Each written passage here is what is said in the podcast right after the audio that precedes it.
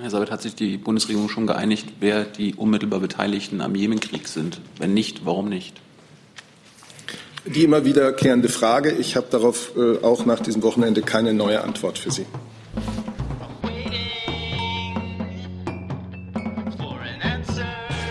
Starten wir in die Regierungspressekonferenz, zu der wir den Regierungssprecher Steffen Seibert und die Sprecher und Sprecher der Ministerien herzlich willkommen heißen. Und damit Herr Seibert erstmal zu Atem kommen kann, fängt das Auswärtige Amt mal an.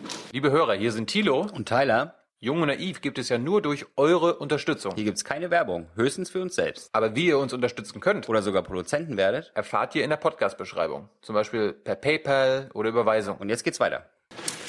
Genau, guten Morgen zusammen.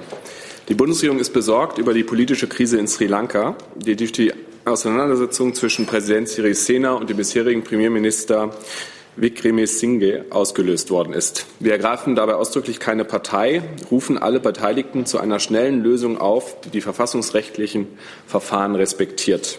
Dazu gehört insbesondere die umgehende Einberufung des Parlaments, sodass die demokratisch gewählten Abgeordneten ihre Pflichten ausüben und Mehrheiten festgestellt werden können. Zudem rufen wir angesichts der aktuellen Spannungen dazu auf, jegliche Gewaltanwendungen und Provokationen zu vermeiden. Wir hoffen, dass Sri Lanka den in den letzten Jahren eingeschlagenen Kurs der demokratischen Erneuerung nicht verlässt und erwarten die Einhaltung der Verpflichtungen, die es international eingegangen ist. Dazu Fragen. Dann habe ich eine Reihe von Themen bereits notiert. Herr Lepjatz fängt an. Bitte schön. Herr Seibert, äh, der polnische Präsident Duda hat gestern äh, die Frage, das Thema der Kriegsreparationen wieder ins Gespräch gebracht. Er sagte in einem Interview, das Thema sei nicht erledigt. Äh, wird dieser Standpunkt einen Einfluss auf die Regierungskonsultationen haben? Ist die Bundesregierung überhaupt bereit, mit Polen darüber zu, zu reden? Hat sich die deutsche Haltung in dieser Frage etwa geändert? Also, Herr Lepjasch, zunächst einmal, ähm, am Freitag sind ja diese schon 15. deutsch-polnischen Regierungskonsultationen. Ähm, die Bundesregierung freut sich auf diese Konsultationen mit einem unserer äh, wichtigsten Nachbarn, Freunde und europäischen Partner. Äh, das wird, und das ist ja immer der Reiz von solchen Regierungskonsultationen, im direkten Gespräch der Ressortminister mit ihrem jeweiligen Amtskollegen eben auch um sehr konkrete Projekte äh, deutsch-polnischer Zusammenarbeit gehen. Deswegen freuen wir uns darauf. Die Haltung der Bundesregierung zu der Frage, die Sie erwähnt haben, äh, ist bekannt und hat sich nicht verändert. Wird aber diese Frage Gegenstand der Gespräche am Freitag sein? Das kann ich naturgemäß nicht voraussehen, äh, welche Themen über das, was äh, bilateral bereits äh, geplant ist, die Regierung von Herrn Morawiecki an den Tisch bringen wird. Unsere Sicht dieser Dinge ist bekannt und hat sich nicht verändert. Mhm. Aber die letzte Frage, also Sie schließen nicht aus, dass, dass dieses Thema auch Gegenstand der, der Gespräche sein wird, wenn die polnische Seite dieses Thema anspricht. Ähm, wie kann ich etwas ausschließen, äh, wo eine andere Seite, auf die ich ja gar keinen Einfluss habe, beteiligt ist? Äh, wenn dieses Thema von polnischer Seite äh, an den Tisch gebracht würde, wäre die Bundesregierung, ähm, würde die Bundesregierung, würden die Vertreter der Bundesregierung unseren bekannten Standpunkt noch einmal darlegen. Das nächste Thema von Herrn Steiner. Welche haben wir? Oh, jetzt, genau das. Ähm, vielleicht erstmal äh, noch ein anderes als das eben vorab angemeldete, Gregor. Äh, Herr Seibert, hat die Kanzlerin Herrn Bolsonaro bereits zum Wahlsieg in Brasilien gratuliert? Hat sie vor, dies zu tun?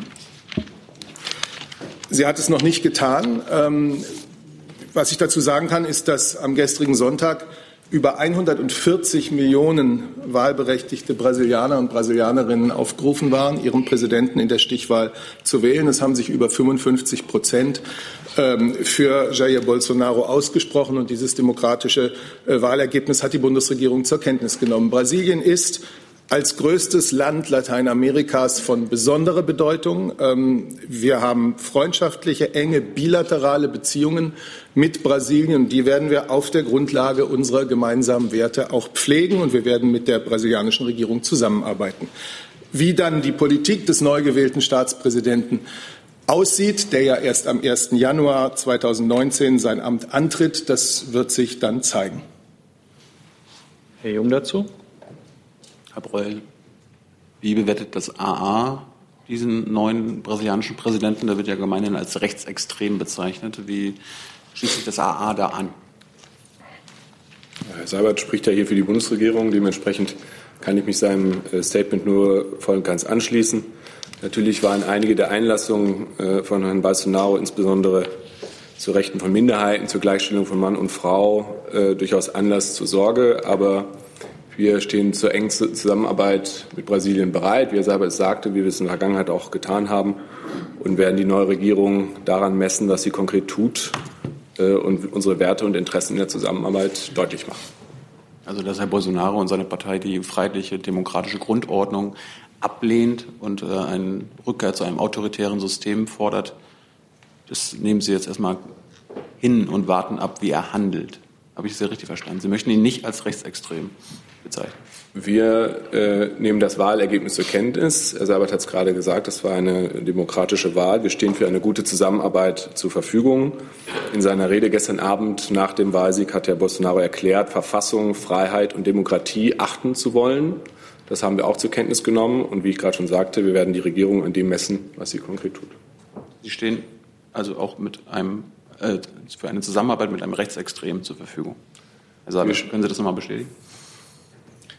Aus dem, was äh, Herr Breul für das Auswärtige Amt und ich für die ganze Bundesregierung gesagt habe, ist, glaube ich, völlig klar, Brasilien ist ein wichtiges Land. Brasilien ist ein Land, mit dem wir enge Beziehungen haben. Und wir werden auch mit der neuen Regierung zusammenarbeiten. Das ist äh, der Bedeutung äh, dieses Landes in Lateinamerika angemessen. Gleichwohl werden wir die neue brasilianische Regierung an ihren Taten messen. Und in der Tat gab es, äh, gab es Aussagen während des Wahlkampfs, die wir mit Sorge sehen.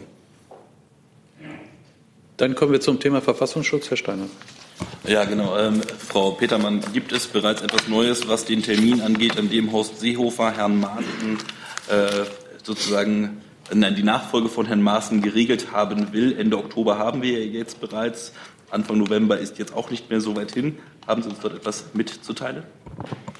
Nein, ich habe heute nichts Aktives mitzuteilen, außer dass die von ihm genannte Frist weiterhin gilt.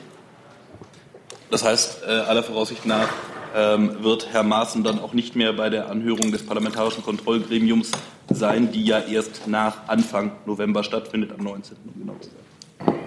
Das letzte war der 19. Habe ich das richtig verstanden? Dazu kann ich nichts sagen.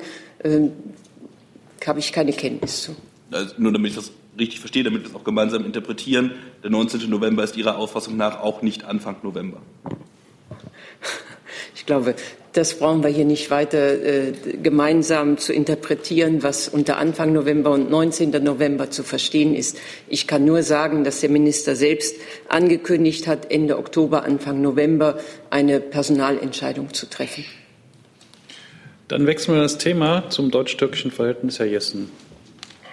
Ja, Frage an die Bundesregierung. Ähm, hat die Ausweisung des türkischen Journalisten Atulligit in irgendeiner Weise etwas zu tun mit, seinem, äh, mit seiner Aktion äh, bei der Pressekonferenz mit Herrn Erdogan im Kanzleramt? Ähm, ich gehe davon aus, aber vielleicht ähm, sollte ich das nicht, dass Sie auch mitbekommen haben, dass die Ausländerbehörde in Hamburg diese sogenannte Ausweisung dementiert hat. Sie hat sich dazu heute Vormittag geäußert und aus diesem Grund sehe ich keinen Grund, ähm, jetzt hier darauf weiter einzugehen. Es betrifft ohnehin nicht die Bundesregierung und schon gar nicht das Bundespresseamt, weil das ja immer ganz grundsätzlich behördliche Entscheidungen äh, in der Zuständigkeit der Länder sind. Aber wie gesagt, äh, die Hamburger Ausländerbehörde hat Berichte über eine angebliche Ausweisung des türkischen Journalisten dementiert und so weiter und so fort. Das war bei mir nicht angekommen, danke. Entschuldigung? Ja, das ist auch, weiß ich nicht, zehn Minuten vor Beginn dieser Pressekonferenz gekommen. Dann machen wir ein anderes Thema. Frau Kollegin, bitte. ARD Hauptstadtstudio. Ich wollte fragen zu, dem, ähm, zu der Nachricht, dass Frau Merkel den Parteivorsitz abgibt. Ähm, so ganz allgemein, gilt das eigentlich ab sofort oder macht sie dann doch noch bis Dezember weiter? Ähm, und welchen Einfluss wird denn das auf die zukünftige Regierungsarbeit haben? Also Frau Marx, Sie werden jetzt nicht überrascht sein, wenn ich sage, alles, was zur gestrigen Landtagswahl gehört und der Analyse dieser Wahlen und möglichen Konsequenzen aus der Analyse dieser Wahlen findet nicht hier und in dieser Pressekonferenz, sondern in den Gremien der Parteien und den dort folgenden Pressekonferenzen statt. Die sind ja jetzt alle heute Nachmittag oder heute Mittag. Herr Steiner. Äh, ja, ähm, Herr Seibert, ähm, ich vermute, äh, Sie haben das äh, vielleicht schon eruieren können. Wenn nicht, freue ich mich natürlich auch über eine Nachlieferung. War denn Herr Merz in seiner Funktion als BlackRock Aufsichtsratsvorsitzender in den vergangenen Monaten irgendwann einmal im Kanzleramt geladen? Also, erstens weiß ich von einem solchen Treffen nichts. Zweitens gebe ich grundsätzlich über nicht öffentliche und interne Termine der Bundeskanzlerin äh, keine Auskunft, aber ich habe keine Kenntnis über einen solchen Termin. Das war jetzt auch nicht zwangsläufig auf die nicht öffentlichen gezielt, denn ich habe auch nicht alle öffentlichen auf dem Schirm. Also vielleicht findet sich da ja was Ihrerseits. Ja, ich bin da ziemlich sicher, dass sich nichts findet, aber ich, wenn Sie es möchten, suche ich. Ich glaube, er möchte. Jetzt möchte Herr Lange. Ja, Herr Seibert, es gibt jetzt Kreisemeldungen, die Kanzlerin wolle nach Ablauf der Wahlperiode auch nicht mehr Kanzlerin sein. Das wäre dann ja Regierungshandel. Vielleicht können Sie das kommentieren. Und eine Frage an das Wirtschaftsministerium bitte. Herr Altmaier, wird er wie geplant nach Japan reisen heute oder wird er seine Reise verschieben? Danke. Die Bundeskanzlerin hat vor der letzten Bundestagswahl gesagt, sie stehe für die gesamte Legislaturperiode zur Verfügung. Das hat sie seitdem mehrfach öffentlich wiederholt. Und äh, das ist alles, was ich Ihnen dazu sagen kann. Ähm, Reise des Ministers, also meiner Kenntnis nach äh, reist er nach Japan. Herr Jessen? Es war bereits am Freitag äh, Gegenstand einer Frage, ob die Bundeskanzlerin ähm, eventuell im Licht oder als im Re angesichts der Resultate äh, der Hessenwahl Termine verschieben würde, die für diese Woche angekündigt werden. Herr Seibert, gibt es da einen neuen Stand äh, oder bleibt alles bei dem so, wie es angekündigt worden ist? Stand jetzt sind die öffentlichen von mir angekündigten Termine der Bundeskanzlerin so wie am Freitag noch. Dazu dann nichts mehr. Dann haben wir ein neues Thema mit Frau Dudin. Bitte. Entschuldigung. Ich habe noch eine Frage ans Auswärtige Amt. Äh, Im Fall äh, Khashoggi ähm, gab es inzwischen ein Gespräch mit dem saudischen Botschafter? Ähm, ich glaube, die letzte Regierungspressekonferenz war ja hier am Freitag und da war das Thema und heute ist Montag. Übers Wochenende haben keine Gespräche stattgefunden. Stehen denn Gespräche an, kurz bevor?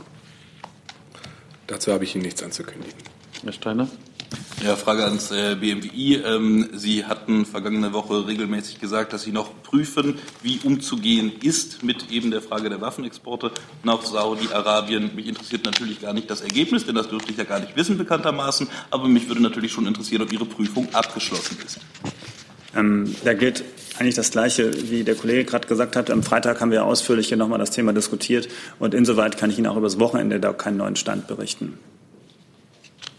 Hey Leute, Jung und Naiv gibt es ja nur durch eure Unterstützung. Ihr könnt uns per PayPal unterstützen oder per Banküberweisung, wie ihr wollt. Ab 20 Euro werdet ihr Produzenten im Abspann einer jeden Folge und einer jeden Regierungspressekonferenz.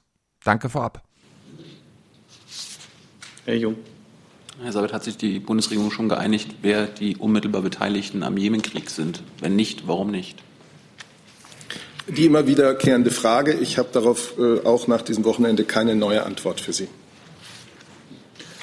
Haben wir Fragen zu anderen Themen? Heute nicht mehr. Dann sehen wir uns am Mittwoch in diesem Format wieder. Unseren Gästen herzlichen Dank. Fast ein Rekord.